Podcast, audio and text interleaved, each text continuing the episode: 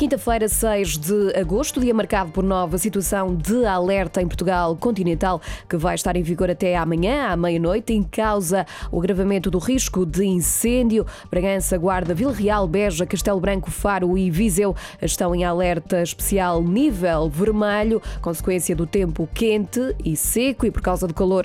Há nove distritos sob aviso amarelo do IPMA, eh, sobretudo no interior do país, eh, com as temperaturas aproximarem-se dos 40 graus.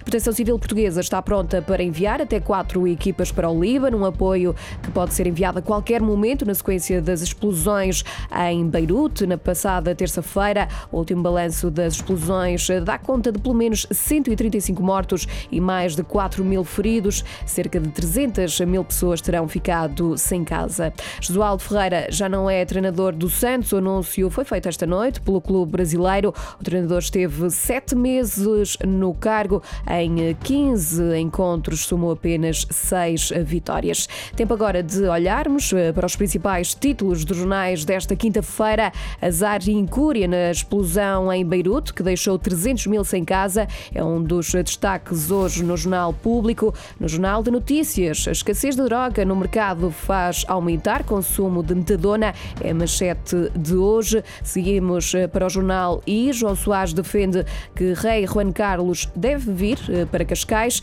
Ainda em destaque, Reino Unido tem três países europeus na lista segura, com mais casos do que Portugal. O Correio da Manhã destaca hoje o processo das golas antifogo, escreve que há mais crimes na teia e no negócio, TAP prepara já a conversão dos 1.200 milhões em capital.